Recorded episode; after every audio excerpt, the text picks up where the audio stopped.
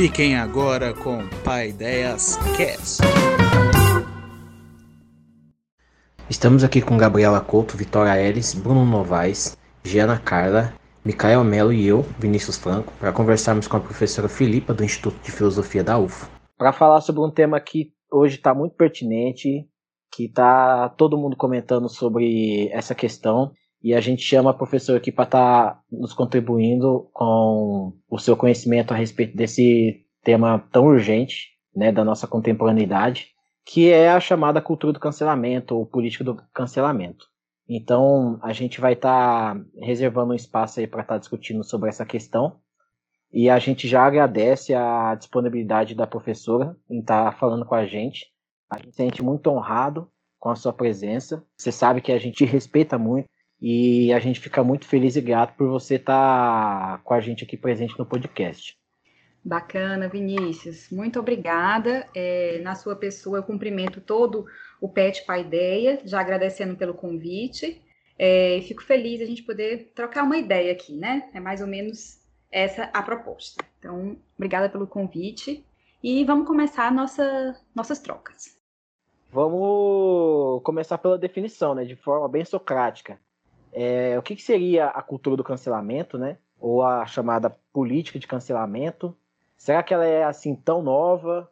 O que, que você pensa a respeito disso? Como que você definiria? Qual que é a sua posição pessoal a respeito dessa, dessa política? Quais são os pontos fortes, se há? Quais são os pontos fracos, as baixas dessa política de cancelamento? Então acho que a, a gente já pode começar por aí. Beleza. Bom, então vou falar algumas coisas, Vinícius, como é que tudo isso chega para mim, com as coisas que eu vejo acontecendo e com as coisas que eu venho lendo, né? Para a gente mais ou menos ver se a gente está falando da mesma coisa, se a gente vai se entender, ou em alguns momentos, quem sabe, até se desentender sobre o assunto, que também faz parte. E acho que isso só pode contribuir para a gente ter um debate interessante. É, política ou cultura de cancelamento me faz pensar, assim, uma, uma primeira coisa que me ocorre é que o próprio termo, talvez, né, ele já aponta para a maneira como nós estamos vendo o que, que é inserir-se numa esfera de comunicação, de debate, né, de, de escuta e de, ou de não escuta, né, e de recusa da fala do outro, enfim, que é essa ideia de cancelar, né, assim, eu fiquei pensando, quando vocês me pediram para falar sobre isso, e eu fiquei pensando como o termo, ele já remete a uma coisa digamos assim, quase que utilitária, né? Assim, quase que instrumental, né? O que, que, que eu cancelo? Sei lá, eu faço um pedido de uma coisa e aí eu cancelo. Então, eu é, faço uma compra, faço uma...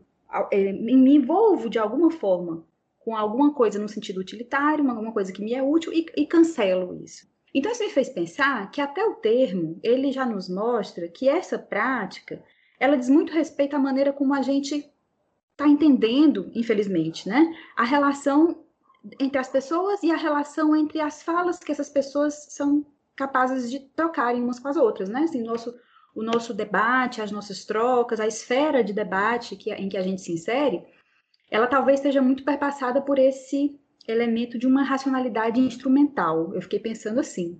E aí, nesse sentido, cancelar o outro ou cancelar a fala do outro contém, pelo menos em parte, a meu ver, né, esse elemento de uma instrumentalização do discurso, da linguagem. É claro que existem também outras coisas aí em questão, porque, independentemente é, de onde está vindo essa fala que é cancelada, né, a, a, esse cancelamento ele diz respeito a uma recusa muito radical.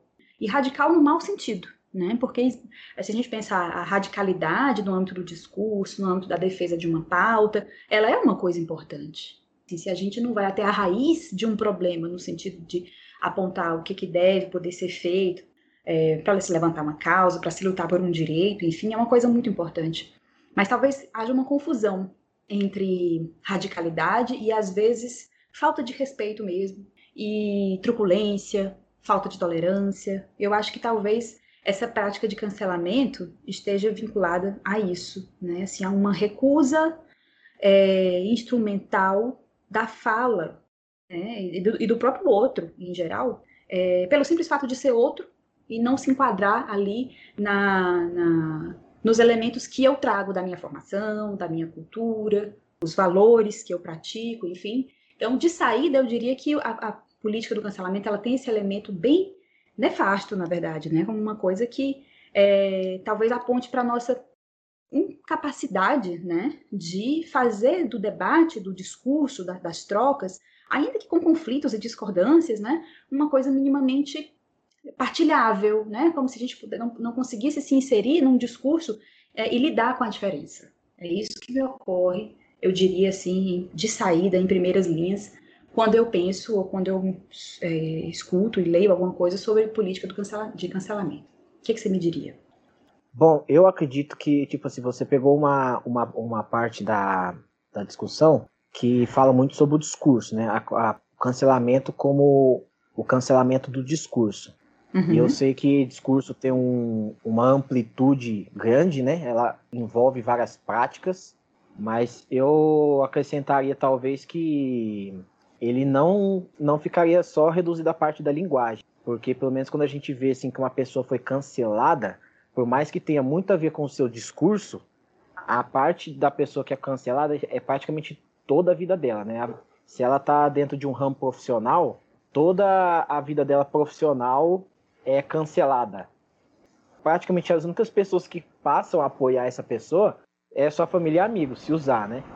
Então, assim, eu, eu acredito uhum. que tenha muito assim, a parte da linguagem, até porque tem muitas pessoas que são canceladas por causa de um tweet de 2010, uhum. o que denota até uma certa atemporalidade do, do cancelamento, porque não uhum. importa se você falou isso aqui agora ou faz uma semana, pode ser uma coisa que você falou lá em 2010, você pode ter mudado radicalmente desde então, que essa uhum. atemporalidade do, do, do, do, cancelamento vai te atingir do mesmo jeito.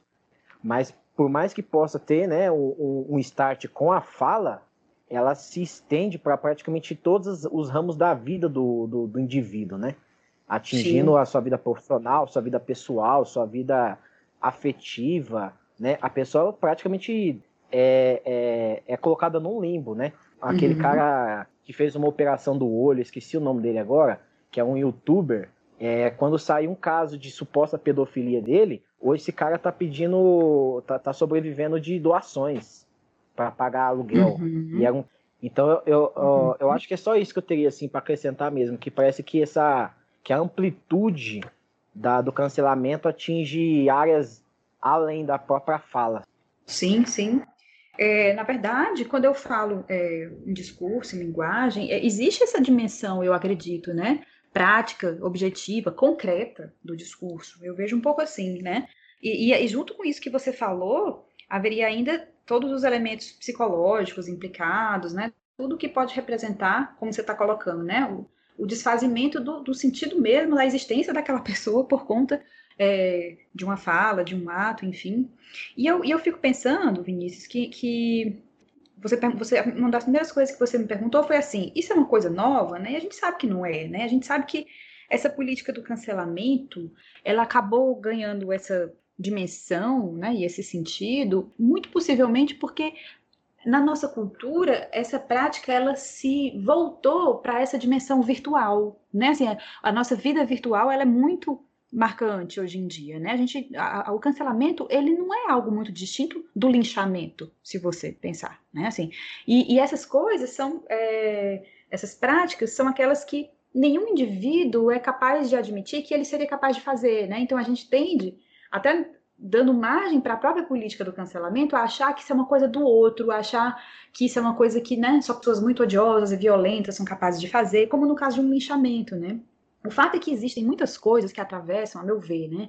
A linguagem, a racionalidade, enfim, e que dizem respeito a, essas, a esses elementos mais afetivos nossos mesmo, né? Que são coisas que a gente é, entra na cultura, né? Pensando aqui no sentido praticamente psicanalítico de cultura, né? Em que a gente refreia esses impulsos, essas pulsões, como forma de, de viver em sociedade, de partilhar coisas, né? E de sanar muitas vezes seus próprios instintos, seus próprios desejos em nome de uma convivência em comum. Mas aí resquícios disso é, permanecem ali, permanecem ali, né? A gente é, é, a gente não tem como, é, como pensar, a meu ver, que a gente que a nossa cultura pudesse ser algo completamente isento disso. Isso que eu quero dizer são as nossas, os nossos afetos mais recônditos, né? Que aparecem mesmo quando a gente está ali se esforçando para fazer um uso plenamente lógico e racional da linguagem, mais uma vez, né? E aí, é, e, e essas coisas que você acrescentou, obviamente, minhas práticas também.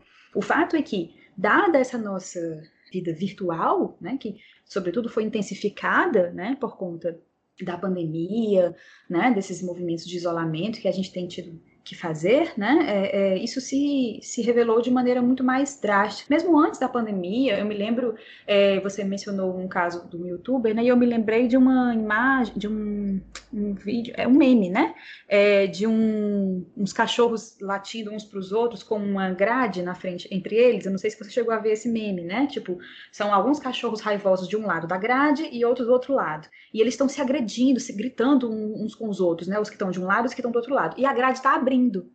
Então, assim, enquanto a grade está no meio, eles estão se atacando. Quando a grade abre, eles fogem. Eles, eles não se enfrentam quando eles estão ali na hora do corpo a corpo, eles desistem do corpo a corpo, mas enquanto a grade está protegendo, eles ficam latindo agressivamente uns para os outros. Então eu acho que o cancelamento ele tem um pouco disso também. A gente está distante da pessoa. Eu não estou dizendo que as pessoas não sejam capazes de agredir violentamente ou mesmo de cancelar sem ser nesse sentido violento, né? Eu, eu acredito que a gente também está falando disso, né? Muitas vezes a gente pode cancelar alguém de maneira plenamente razoável, racional. Razoável não é a palavra, né? Racional, eu quero dizer, né? Sem você estar tá afetado. Mas é, esses elementos afetivos, eles acabam sendo é, coisas que são muito mais. É, a gente libera isso muito mais pelo fato de não estar tá tendo ali um corpo a corpo, um olho a olho, que vai exigir de mim, né? Um engajamento maior, uma, é, uma responsabilização maior pelos meus atos, porque eu estou ali de frente para a pessoa, para quem eu estou dizendo, olha, você simplesmente não merece ou não tem como mais fazer parte, partilhar aqui dessa nossa esfera comum, né? Você, por algum motivo, está escrachado da sociedade, da cultura. O que, que você me diria? É, não, eu concordo plenamente. E quando você falou que seria uma espécie de é, linchamento virtual, eu lembrei da, da lei de Lynch, né? Que daí que vem o termo, né? Linchamento que já é uma coisa muito uhum. mais antiga, né? E que já, que já remete a tempos imemoriais, né? Inclusive no nosso próprio imaginário moderno tem a questão de Jesus e a mulher adúltera, que, uhum. que sofreria uma espécie de linchamento ali do, do, dos fariseus, dos saduceus, dos escribas, dos, dos mais velhos religiosos da, da sociedade judaica, e Jesus ali interviu, né? Eu acho que inclusive essa poderia ser uma boa imagem para se falar hoje em dia do cancelamento que é feito atualmente, né? Uhum. Mas a, aproveitando aí o gancho dessa, dessa questão, gostaria de puxar uma, uma questão terminológica mesmo. É, a gente iniciou a, a, podcast falando de cultura e política, né, do cancelamento. Quais dos dois termos seria mais apropriado para estar tá discutindo essa questão? Porque quando a gente fala de cultura, parece que remete a uma coisa mais coletiva e parece que política já é uma ação mais específica. Então seria uma, uma coisa mais coletiva mesmo, essa questão da, do cancelamento, ou ele é um problema mais grupal, individual, por assim dizer? Então, eu fiquei pensando sobre essa sua pergunta, não sei se eu saberia respondê-la, se a gente está falando de uma cultura, de uma política, eu não sei se a gente se eu tenho elementos para distinguir inteiramente uma coisa da outra, né? É uma coisa que nós fazemos e é uma coisa que eu acho que não tem muito como a gente distinguir é, uma ação individual de uma cultura que nos incita ou que de alguma forma é conivente com essa prática individual, sabe? Assim, eu acho que é, se a gente está falando, mesmo que a gente esteja falando de algo é, é, é, de que alguém pode ser responsabilizado, né? Uma prática individual que envolve um engajamento moral, né? Um comprometimento pela sua, pela sua fala, enfim.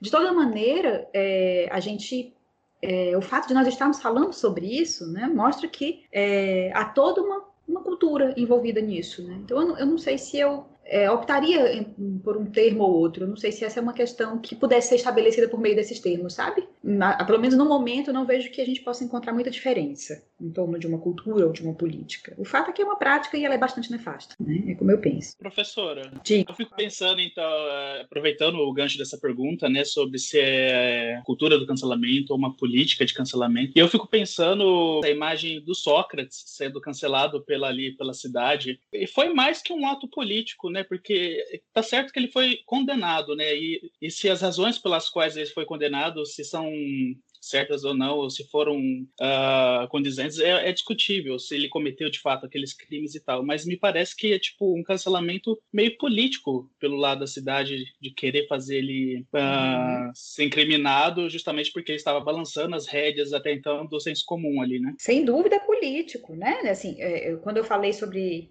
não poder decidir por um dos dois termos, se é uma cultura ou se é uma política, não, não retiro disso o fato de esta prática ela ser necessariamente política e de ela ser política num, num péssimo sentido, né? Ela é, a meu ver, a prática né, ou uma política, ou uma cultura que aponta para a nossa incapacidade política, era o que eu diria, assim, né, para, para as falhas, para os limites da nossa vida política, né, para, para, para os limites que nós vivemos na passagem do engajamento moral para a ação política, né, para aquilo que me faz, enquanto indivíduo, estar vinculado a uma sociedade, a uma cultura, né, e a me colocar nela no sentido de, de um público, na, na, relação com o público, eu, eu colocaria assim. Então, para mim é sempre uma questão política, ela é uma, sem dúvida, uma, uma política. Não só porque é uma prática política, mas porque envolve todo um contexto político dessa relação com o público. Uma das coisas que vocês tinham pensado como questão era assim: se haveria um lado positivo disso, né? Ah, a gente discutiu aqui já um pouco, né? E, e muitas pessoas são capazes de, de se, se, representar isso ou leem sobre, né? Fazem uma, uma imagem disso tudo é, como uma coisa muito negativa, né? E, você, e aí vocês questionaram assim: mas haveria um lado positivo nisso que seria por exemplo, o fato de o indivíduo é, que é cancelado ali, né, ter de responsabilizar pelos seus atos, pelas suas falas, enfim, né? E eu fiquei pensando sobre isso, né? Eu fiquei pensando é, sobre o modo como nós fazemos a leitura, né? E sustentamos as nossas práticas, né? É, daquilo que é, daquilo que deve ser recusado mesmo.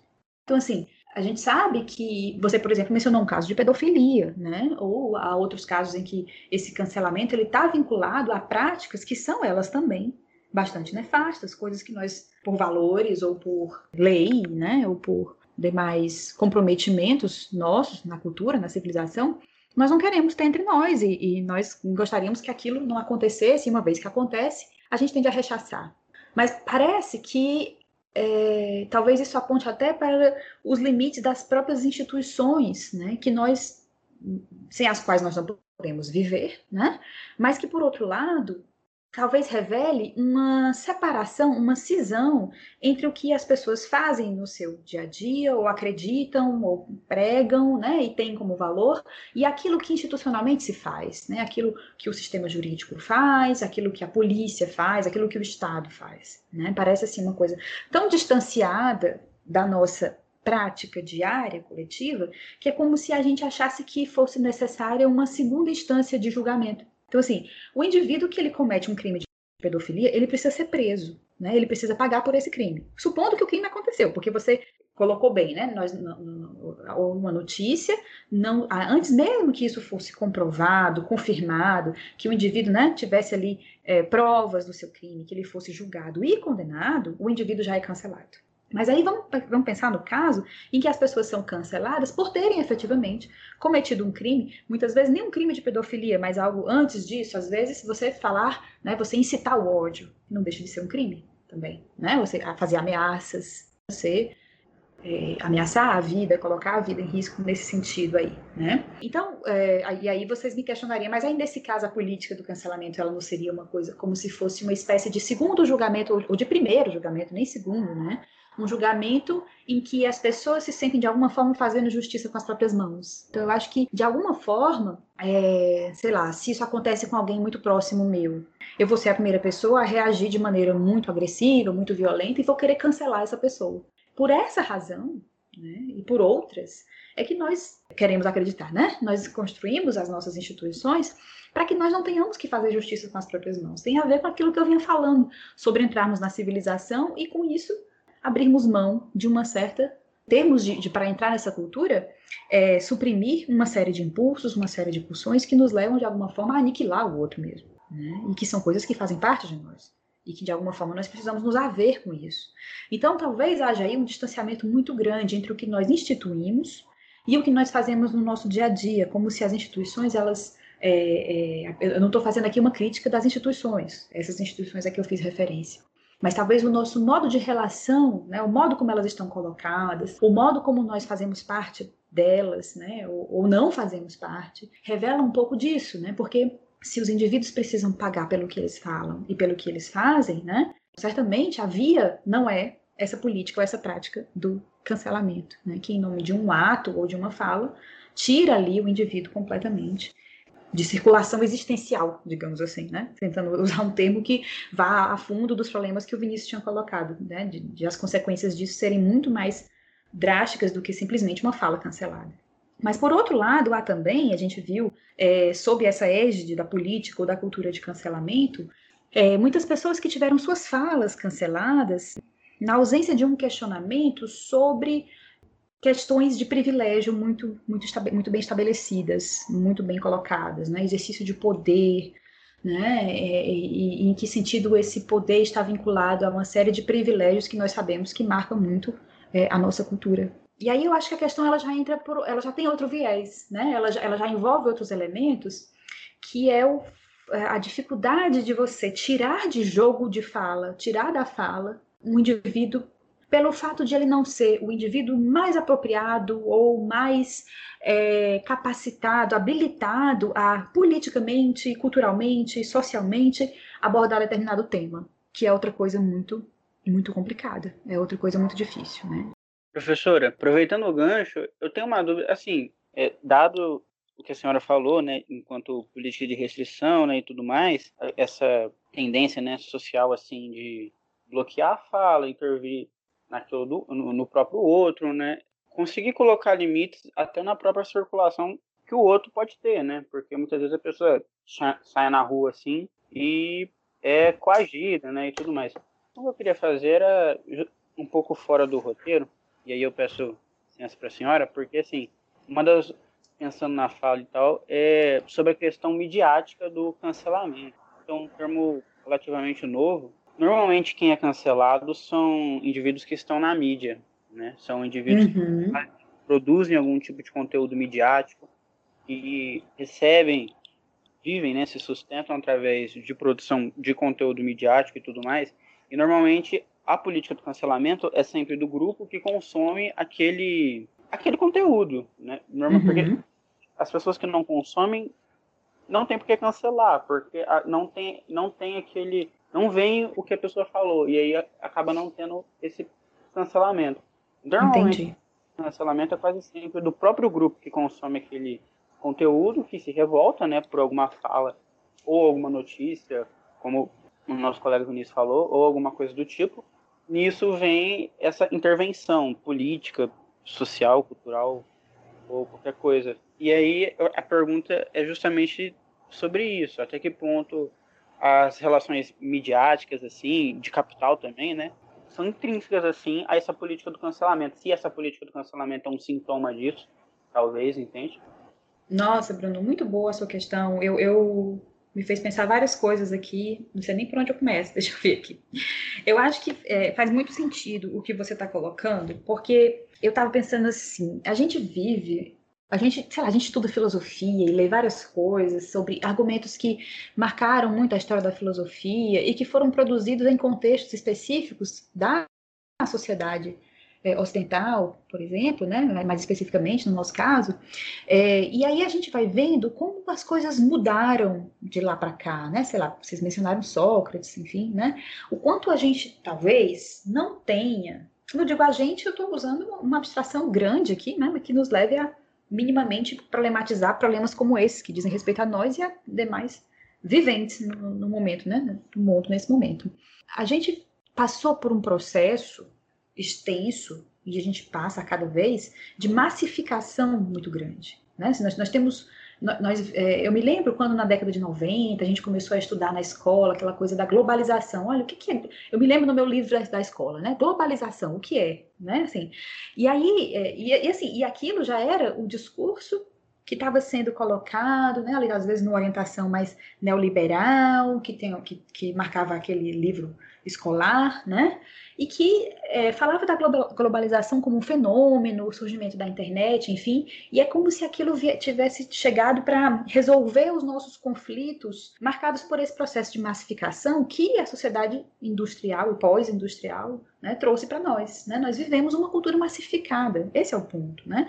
O que, que quer dizer essa massificação? Né? Quer dizer basicamente que esse diálogo que eu estou tendo aqui com vocês, que são meus estudantes, com quem a gente pelo menos até um, recentemente, né, tinha uma convivência, enfim, é, é, ela é uma coisa muito distinta da, do modo como eu me relaciono interculturas, né, ou com blocos de pessoas, né, comunidades, enfim. E aí, essa massificação que, de alguma forma, né, imaginou-se que isso poderia ser traduzido numa linguagem universal pela internet, pela globalização, se revelou um projeto, um processo fracassado demais, na verdade, né? Porque o que acaba acontecendo é que para nós é, é cada vez mais notável para mim como esse isso de aparecer na mídia é uma coisa que, é, que é, é um valor muito muito guardado, né? Assim, então é, é a gente querendo ou não, isso de aparecer na mídia, conquistar um espaço na mídia, ter seguidores, é uma coisa que é muito importante para as pessoas no sentido massificado, né? Assim, uma, uma grande parte das pessoas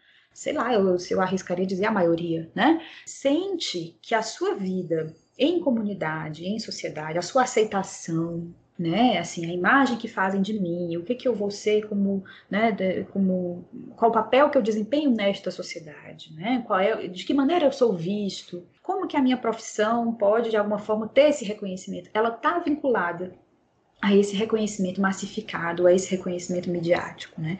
Então, mesmo quem não está lá, quando eu digo está lá, é, é o blogueiro, é a pessoa que, que, forma opinião, como você de alguma forma você não falou sobre esses termos, né? Mas eu entendo assim.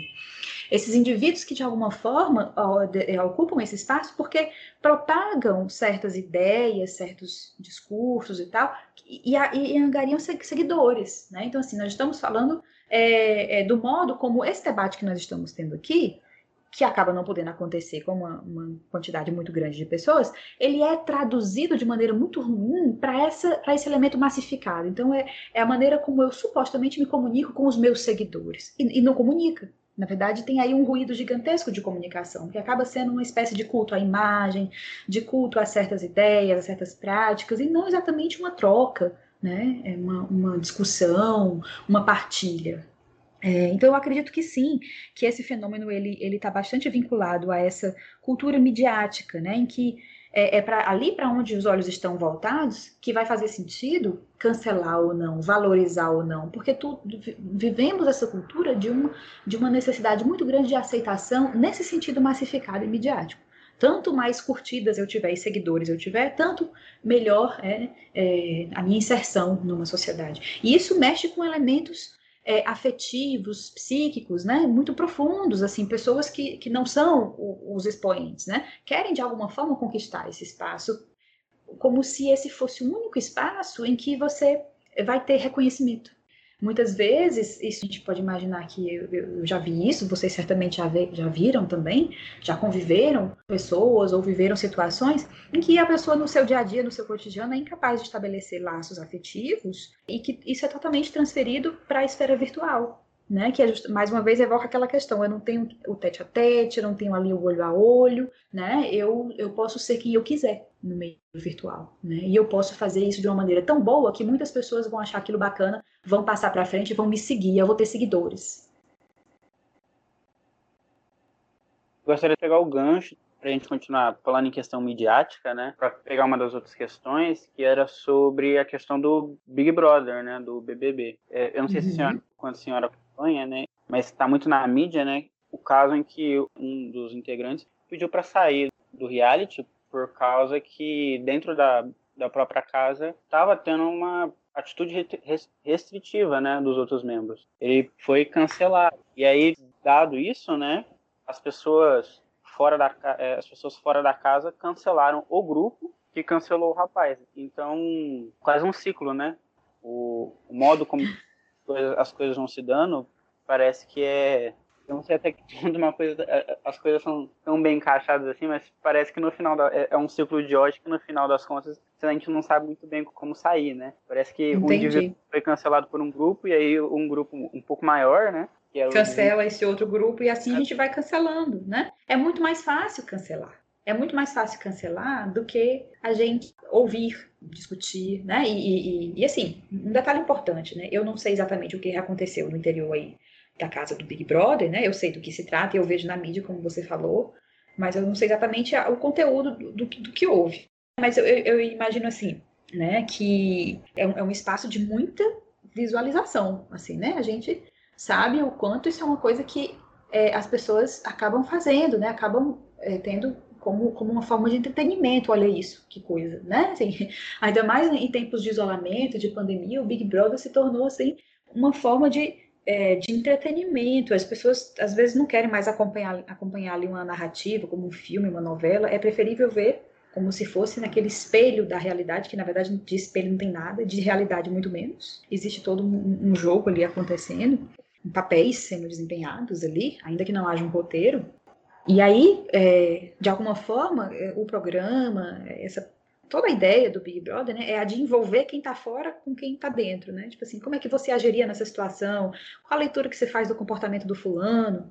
Eu acredito que isso é uma coisa muito presente, assim, no, no, no reality show. Mas isso, em grande parte, essa cultura do cancelamento, ela é nefasta justamente nesse sentido, porque a gente vai acabar se a gente levando isso ao extremo, se a gente fosse fazer do cancelamento uma máxima kantiana, né, o que vai acontecer é que os dois últimos seres humanos vão se destruir né, ali até o, o limite dos seus, dos seus conflitos, né, dos seus, das suas, da, da impossibilidade de se estabelecer uma outra forma de convivência, de relação, de escuta, de tolerância. Um adendo, né? Eu, eu, eu acho que uma coisa importante a se acrescentar a esse tema é que, às vezes, a gente fazendo a crítica do cancelamento dá a entender assim, que não existe nenhum discurso, nenhuma prática que não possa valer numa esfera pública de debate, de e de ação, né? Como se, por exemplo, é, discursos de ódio, né? É, pudessem ser apenas mais uma opinião, apenas mais uma posição. E não é bem assim que as coisas se dão, né? Eu acredito que essa é uma outra questão que está vinculada àqueles, àquelas falhas, aqueles conflitos que decorrem dessa massificação da cultura, né, da sociedade. É um, é um outro buraco que acaba ficando, que é o fato de a gente ter sido ao mesmo tempo estimulado né? Assim, se a gente pensar, né?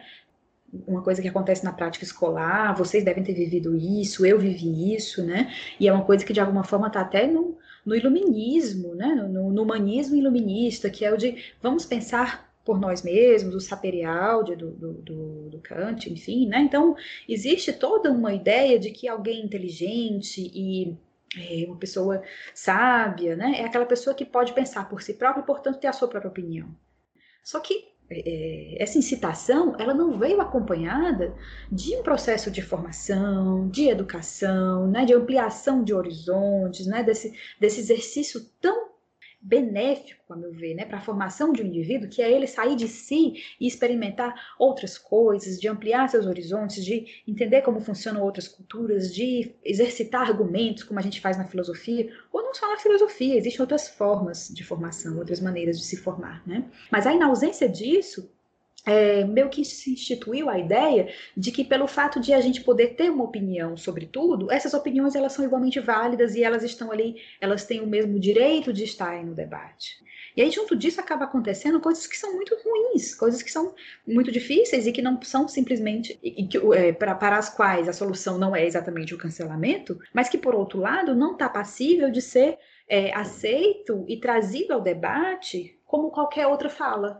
Não sei se vocês estão me acompanhando. Como se toda fala ela é igualmente passível de escuta e de ocupar um mesmo lugar numa esfera de debate. E não é, né? Porque uma fala ou uma prática que simplesmente aniquila a existência, o direito à fala de um outro, ela, de saída, ela não deve poder fazer parte dessa esfera. Mas aí não é porque esse indivíduo ou essa fala foi cancelada por um outro. O próprio indivíduo se cancelou né? na medida em que ele aponta para uma fala ou para uma prática que é aniquiladora de um outro. Vocês, o que vocês me diriam sobre isso? Eu concordo, professora, e eu vou montar meu comentário em cima de uma pergunta. Parece que é uma, tipo, é uma tendência inerente ao cancelamento, né? Parece ser a monopolização da virtude por parte daqueles que cancelam, né? Por motivo pelas quais as pessoas são impedidas de errar. Eu fico pensando nisso, e a professora já mencionou a escola, né? E a gente estava falando então dessa, desse material midiático. Eu vejo como que as pessoas, quando elas vão consumir um conteúdo, seja no YouTube, na televisão, elas colocam uma roupagem naqueles em quem elas estão assistindo, como pessoas ali que não podem errar de fato, né? Uhum. Uh, que são pessoas diferentes da dela, eh, de, de quem está assistindo, que são pessoas. Uhum. A ilusão, em parte, como a professora estava falando da escola, né, me lembra aquelas panelinhas, né, que às vezes você acha que o outro grupo é melhor, que são mais descolados e tal, e você quer fazer parte daquilo. E daí, uhum. quando essa uhum. pessoa de fato erra, uh, dá uma quebra nessa pessoa, né? Tipo, ah, essa pessoa erra como eu, né? Então, uh, se sente forte e a internet ela dá essa capacidade, né? De o anonimato e tal também. Uhum. toda essa de massa na internet de atacar quem erra, né? Porque caiu do pedestal, né? Então, Sim. abre essa brecha para todo mundo vamos cancelar, porque é, é, é ele se vendo na, naquele, naquela pessoa cancelada, né? Como professor está falando de fato, essa pessoa também erra, ela é igual a mim, não é nada especial, então vamos cair em cima, né? Me parece é. algo assim. Sim, um, é, vocês estão vendo agora como é que é a condição de professor, por exemplo, né? um dia vocês vão estar na condição de professor e vocês vão ver que tem um pouco disso também, né? Tem aquela coisa do nosso professor, a professora não erra, não pode errar, né? Assim, é um pouco é, as figuras que assumem lugares de saber na nossa cultura, elas estão sujeitas a esse tipo de coisa, né? Então, assim, a gente tem é, essa dificuldade da lida com o erro, né? O problema é que além do erro, talvez algo mais grave que o erro seja a gente não conseguir identificar as razões do erro, ou o reconhecimento do erro, a autocrítica, ou a crítica em geral, essa perspectiva crítica, é uma coisa muito importante para tudo isso que a gente está discutindo aqui, me parece, né? Então, é diferente eu ter uma opinião sobre uma coisa, eu achar que eu posso emiti-la em qualquer circunstância, de qualquer forma, que ela tem o mesmo valor que qualquer outra opinião, e eu tenho uma perspectiva crítica no sentido de não aceitar qualquer coisa, tal como me seja dado, né, sem que eu tenha feito uma reflexão em torno disso, inclusive da minha própria opinião. Então eu acho que, que tem isso, né? Você falou, ah, eu olho para aquela figura e, e, e, de alguma forma projeto alguma coisa naquela figura. Eu estou muito psicanalítica hoje, né? Com essa coisa de projeção, enfim. Mas é um pouco isso mesmo, né? Tipo assim, a gente, é, ao olhar para alguém, a gente de alguma forma complementa nessa pessoa, coloca nessa pessoa muitas coisas que nós fazemos de julgamento dela, né? É muito natural da gente julgar. Existem fatores que compõem né, a maneira como nós julgamos. Nós não somos, nós não podemos também não julgar. Né? Tudo que nós sabemos do mundo, uns dos outros e dos, das nossas próprias ideias, decorrem dessa nossa faculdade, dessa nossa capacidade de, de julgar, né? de, de fazer juízo, de, de, de refletir, né? de fazer um, de raciocinar em torno das coisas. E, de alguma forma, as representações que eu tenho do mundo, elas são fruto disso, né? Elas, elas são produzidas assim. Então, a imagem que eu faço de alguém, ela está certamente marcada por essas representações. Mas, às vezes, isso dá um salto, né? E, e, e vira, para além de um julgamento, uma projeção. Eu projeto de alguma coisa naquela figura algo que eu gostaria de ser ou de ter. E aí, quando isso falha, quebra aquela expectativa que eu criei, né? Aquela representação que eu desenvolvi a respeito daquela pessoa. Né, ou daquela figura midiática, enfim. Né? Então isso mexe muito com o imaginário mesmo das pessoas, né? Isso mexe com o imaginário e mexe com aquilo que em nós é, é a nossa falha, é aquilo que nós não temos, é aquilo que nós gostaríamos de ser, né? E aí, quando a gente vê o erro, como você disse, né? Ah, é só uma pessoa como eu, né? É um reles mortal, né? E aí, às vezes, até a coisa fica muito mais passível de um cancelamento, na medida em que foi destituído esse lugar de soberano em que esse, em que esse indivíduo foi colocado, né? E que, na verdade, é um lugar que, se a gente pensar a crítica como movimento, né? É um lugar sempre móvel, né? Então, mesmo que nós ocupemos um determinado lugar em que há ali um lugar de saber, ou ali uma, um lugar de imagem, no caso da mídia, né, dessas figuras midiáticas, que não necessariamente detêm um saber, mas detêm o poder pelo fato de terem uma determinada imagem, fazerem determinada coisa que é admirada pelos outros, às vezes ter né, uma, uma pessoa muito bonita, uma pessoa muito bem relacionada, alguma coisa nesse sentido. São, são coisas móveis, são coisas que estão naquele momento daquela maneira. Tudo isso pode mudar a qualquer momento, né? E a compreensão de que isso pode mudar, né? E de que a minha representação e o meu julgamento é perpassado, né? Fazer a crítica desse meu desejo, dessa minha projeção que eu coloco no outro. É uma forma de a gente até, quem sabe, né, dissolver esse lugar tão marcado e tão arraigado que a gente acaba colocando nessas figuras, nessa cultura midiática, mais do que na, somente nas figuras, né? no, no, processo mesmo, no procedimento mesmo de culto à imagem e à, à vida midiática em geral. Professor, eu queria juntar um pouco aí tudo que foi falado. O Mikael levantou essa questão aí da monopolização da virtude, essa espécie de maniqueísmo social, e tem muita gente que acredita que essa questão do, do cancelamento, por exemplo, quando essa, essa situação nova do BBB, por exemplo, com o cancelamento do, do Lucas, né? Por parte da, daquela turminha que se tornou vilanesca nessa nova edição do BBB, tem muita gente que considera isso que ocorreu, né? E, de, e acabam generalizando isso como uma certa uma armadilha do identitarismo é uhum. uma armadilha do, do, do, progressismo. E é por isso que também nós, nós queremos colocar como uma pergunta se essa realmente é uma tendência, é, se não exclusiva, pelo menos majoritariamente, de esquerda. Uhum. Por, que, que, é, por, que, por que, que essa pergunta? Porque geralmente a pessoa que é considerada mais de direita, conservador, é, liberal, seja lá o que for, reacionário, ele é considerado uma turminha do mal. Né? Enquanto a, o pessoal da, da, da, esquerda, o pessoal mais progressista, é considerado uma turminha do bem. É aí que vem uhum. essa questão da, da mono, monopolização da, da virtude, né? Que, assim, uhum. em termos nietzschianos, seria como uma espécie de domesticação do homem. Quem uhum. diria, porque, porque não dizer também um certo ressentimento. Então, uhum. eu gostaria, tipo, de, de colocar essa, essa questão.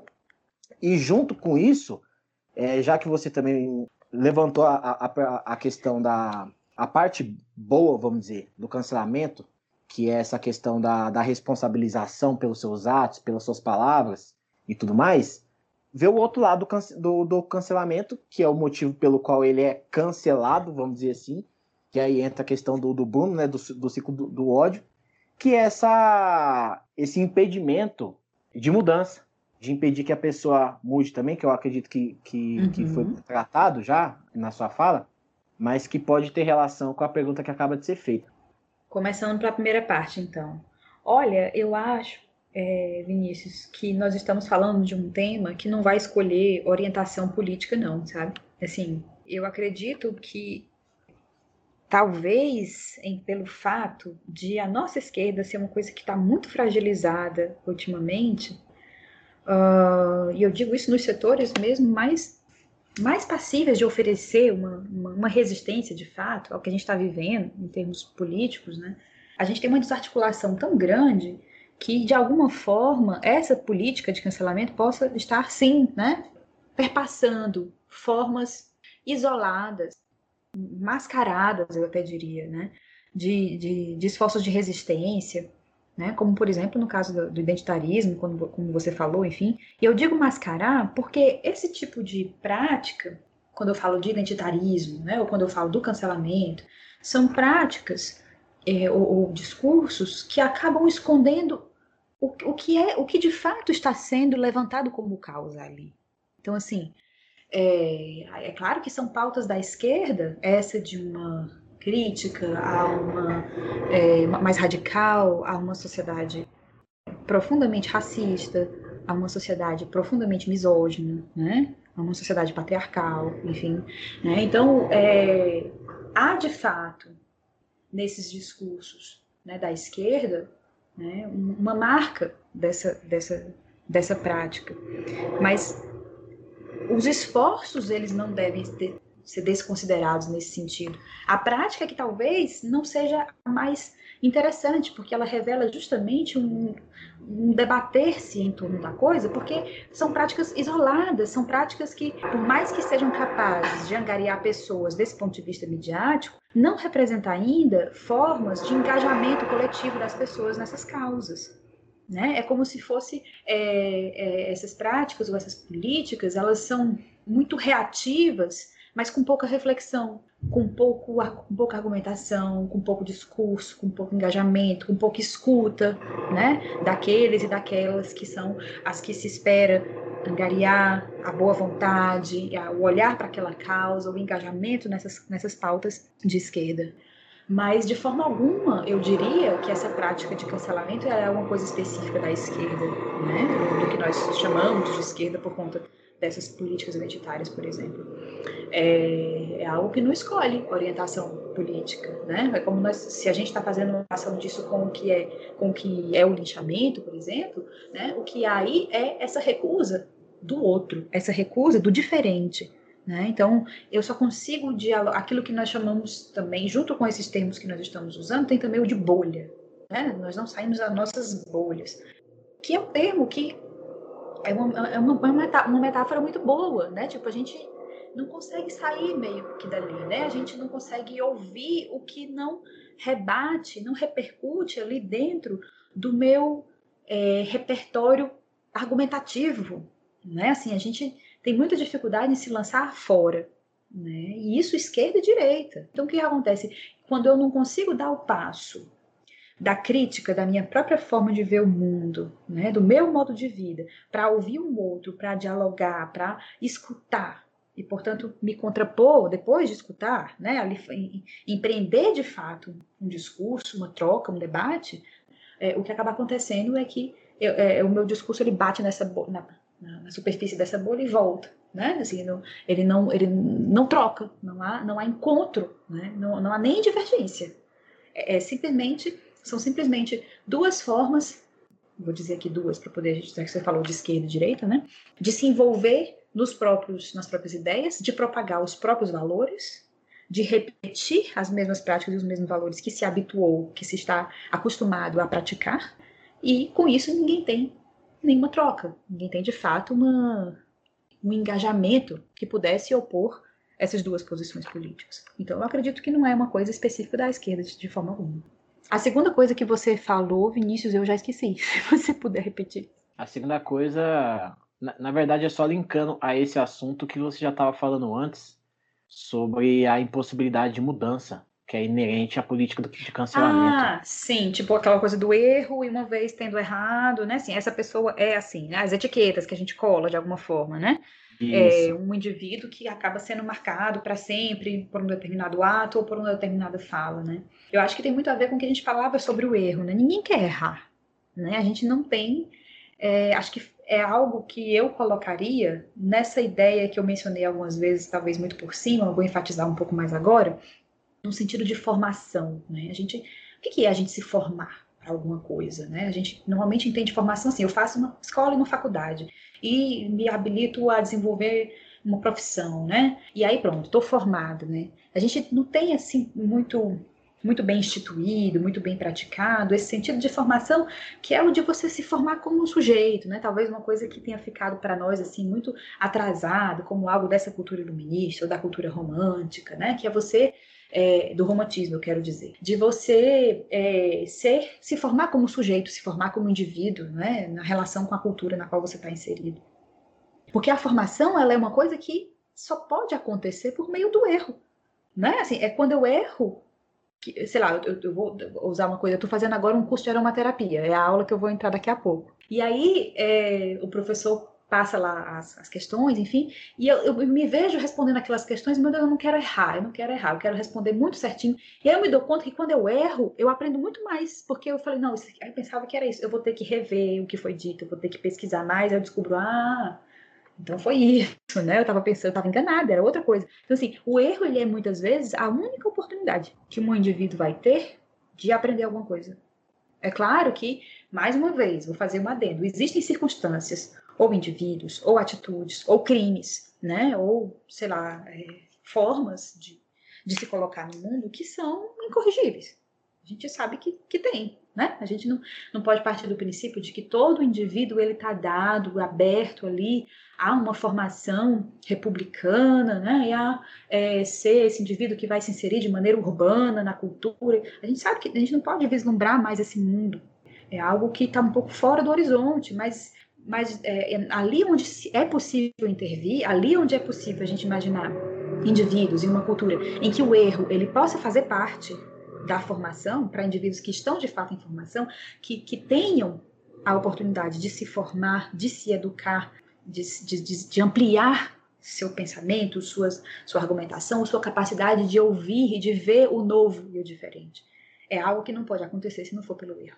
Né? Então, essa nossa recusa do erro, ela é, de alguma forma, algo que contribui para tudo isso que a gente está falando aqui. Né? Como se o erro ele fosse somente algo da ordem de uma fraqueza, algo que nós devemos recusar de saída. Professora, aproveitando esse gancho e pegando também um pouco da questão que você falou sobre a projeção que a gente faz no outro, uhum. é, eu vejo que assim a gente costuma fazer essa projeção e que quando a pessoa ela comete algum erro, no caso vamos usar aí esses famosos que eles cometem esse esse erro que a gente fica até abismado, a gente meio que começa a julgar a pessoa e aí depois disso parte para o cancelamento. Mas será que fazer isso sempre com várias pessoas, não só com famosos, isso não faz com que a gente perca um pouco a capacidade de olhar para nós mesmos, porque a gente está simplesmente é, pensando tanto no que o outro faz e julgando tanto que a gente esquece de olhar e pensar: poxa, mas será que eu já fiz isso com alguém? Será que eu já agi dessa forma? E se eu já fiz isso, eu preciso melhorar? Ou todas essas questões que nos levam a nos autoconhecer, né? é, eu penso que o, o cancelamento ele leva a gente para um certo vício e impede que a gente olhe para nós mesmos. Você entende dessa mesma forma ou acha que é o contrário? Você conseguiria discorrer algo sobre isso para mim, por favor? Com certeza, Vitória. Eu concordo plenamente com você. Eu, eu acho assim que não só a questão envolve um estar totalmente dirigido para o outro, né, para a crítica do outro, para o julgamento do outro, que, que isso, seria, isso diria respeito a um esquecimento de si mesmo. É uma recusa, né? É uma recusa de olhar para dentro de si, sem dúvida, né? A gente observa que tanto mais é, nós reagimos de maneira virulenta, de maneira violenta, a um determinado comportamento ou uma fala de uma outra pessoa, um, um ato, enfim, é, tanto mais isso revela alguma coisa que faz com que eu saia do meu estado, né? que, que eu me afete de maneira muito profunda com relação àquilo. Né? Isso sempre vai apontar para alguma coisa que está em mim. É, mas é uma coisa muito difícil de se fazer, né? Assim, é, é difícil demais, é difícil para todo mundo, né? Assim, é difícil para quem tenta fazer e muito mais ainda para quem a, a, quem nem ocorreu que precisa ser feito. Era o que eu falava ali sobre crítica e autocrítica. Me parece uma coisa muito interessante, muito saudável a autocrítica.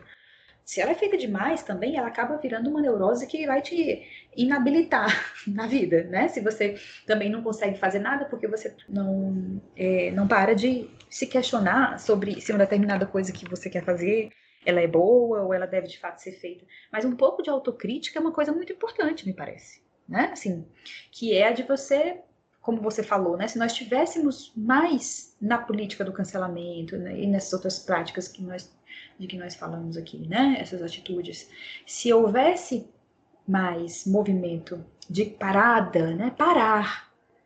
Né? Parece uma coisa que a gente simplesmente não consegue fazer. Parar diante do que foi feito, do que foi dito e ouvir a gente tem sempre que ter uma opinião logo de saída. A gente tem sempre que se manifestar de cara. A gente tem, olha, acabou de acontecer tal coisa. Qual é a sua opinião sobre isso? A gente tem que ter uma opinião. E ela não tem tempo. A gente não tem tempo para pensar, para refletir, para trocar uma ideia. Né? Isso é muito complicado, é muito difícil. E está implicado nesse ato também, né? Da recusa do outro, aí eu recuso aquilo de maneira tão violenta. Não, isso é certo, essa pessoa ela tem que pagar pelo que ela fez. E aí logo depois eu começo a pensar, por que eu estou insistindo tanto nisso? É, é, a gente muitas vezes entende que esse ato de parada, de reflexão, é fraqueza. Ou é, ah, você agora está vacilando nos seus, no, no, nos seus valores, você está vacilando no seu, no seu julgamento, né? É como se isso demonstrasse uma fraqueza de caráter, quando na verdade é o contrário. Se eu sou capaz de parar e pensar sobre é, uma atitude minha, né? Assim, isso significa que essa dúvida ela aponta para um, o fato de eu não ter certeza se o lugar onde eu estou e se o que eu estou fazendo agora é o mais certo, é o mais legal, é o que de alguma forma pode promover é, algo que seria mais interessante para aquela pessoa a quem eu estou me dirigindo e para as demais pessoas implicadas na questão. Excluídas aí, todo, mais uma vez, eu sempre faço esse adendo, gente, porque é cada vez mais comum, né, com, com tudo isso que a gente está falando, sobre exposição mediática, sobre o modo como nós nos informamos. Informação é uma coisa que é, mudou muito, né? Eu falei daquilo que a gente lia nos livros na década de 90 para agora, né? Assim, a maneira como nós entendemos o que é jornalismo, o que é notícia, né? Mudou tanto, né? Que muitas vezes a gente se vê ali num mar de informação que muitas vezes não, não, não, não vai para frente. Ela não, por não ter esse movimento de crítica, de reflexão, eu tenho ali um universo de informações que me deixa completamente perdida, né? que me deixa completamente sem, sem orientação. E aí, veja, né, como numa situação como essa, vai ser fácil eu colar numa figura que, por exemplo, tem 100 mil, 200 mil seguidores, eu vou pensar assim, alguma coisa de interessante, de bom, de verdadeiro, essa pessoa deve estar fazendo, ou deve estar falando. Né? Aí eu me lembrei agora enquanto eu falava isso, de um argumento do, do Max Horkheimer, no Eclipse da Razão, no primeiro capítulo, sobre meios e fins, né? Que ele fala justamente sobre isso. Ele fala sobre aquela racionalidade instrumental de que eu vinha falando no começo, né? Que eu até associei a ideia de cancelamento, talvez, a uma instrumentalização muito grande que a gente faz das pessoas e dos discursos, né? Muitas vezes instrumentalizando pessoas, que é uma coisa muito complicada. E lá ele fala é, justamente sobre as nossas dificuldades né, em, em, relacionar razão subjetiva e razão objetiva e de entender o que, que, haver, o que, que poderia ser é, produzido a partir da relação entre essa racionalidade subjetiva e objetiva, como se de alguma forma isso se tivesse se restringido à simples relação meios e fins, como se os fins eles já estivessem dados lá de maneira natural. Nós não fazemos, nós não usamos mais a razão para refletir sobre esses fins, os fins que nós queremos alcançar. Né? Eles são tomados como dados, eles são tomados como assim, são valores que muito naturalmente todo mundo já sabe o que é, já aceitou, né? É o que é bom por si. De alguma forma a gente não discute mais em torno disso, de modo que a razão ela vira uma mera adequação ao que é esta razão objetiva, sobre a qual nós nos, nós na verdade não estamos discutindo e, e, e pensando sobre ela, a gente simplesmente aceitou. E aí nesse sentido ele vai dizer assim, olha, Muitas vezes o que vai ser tomado como verdadeiro é aquilo que a maioria pensa e faz, de acordo com esses valores propagados uma razão objetiva não refletida. Então, o verdadeiro, o bom, é aquilo que está todo mundo fazendo. Isso é uma coisa muito complicada, porque a, maioria ela não é necessariamente expressão é, de verdade nem de algo que é bom. Né? O que numa, numa sociedade democrática coloca desafios muito grandes aí. Porque se a gente vai pensar aqui é, numa cultura em que todos, de alguma forma, deveriam poder ocupar um lugar numa esfera né, de debate, numa esfera pública, enfim, é, e se colocar ali como cidadão, né, e partilhar dessa cultura democrática, enfim, parece muito razoável que o que uma maioria quer ou faz é necessariamente, né, ou está mais próximo do que é verdadeiro, do que é bom. E o Horkheimer mostra muito bem nesse texto, eu convido a leitura, inclusive, de vocês, de quem mais estiver ouvindo, ouvindo a gente, né? É um texto muito bom, um texto claro, né? Assim, claro, na medida em que um texto de filosofia pode ser claro, mas não é um texto muito truncado, o argumento está muito bem colocado ali. E ele faz justamente essa crítica dessa maioria, e talvez essa seja uma coisa que possa ser uma, uma forma para pensar muitas das coisas que nós discutimos aqui. Não sei se com isso eu te respondo, Vitória a professora respondeu e me fez pensar ainda mais, mas acredito que o nosso tempo já está acabando, nós vamos ter que continuar essa conversa em um outro momento.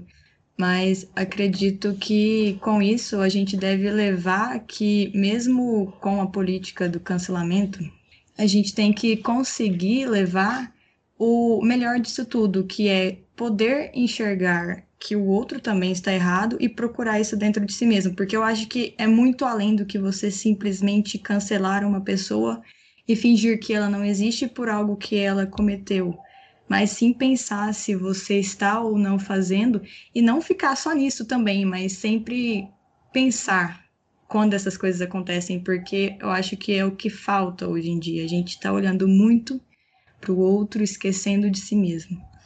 Com certeza. Muito bacana, Vitória. De fato, a gente precisa encerrar por conta dos compromissos, mas eu queria aproveitar para agradecer a conversa com vocês, foi muito bacana, muitas questões, e como você disse, na próxima oportunidade a gente dá sequência a essas trocas, a essas partilhas, com certeza vai ser bem interessante também. Aproveito para agradecer mais uma vez o, o convite e desejo uma boa noite para vocês. Professor, então, em nome do Pet Pai Day, a gente agradece a sua participação, foi muito frutífera, gerou muitas reflexões.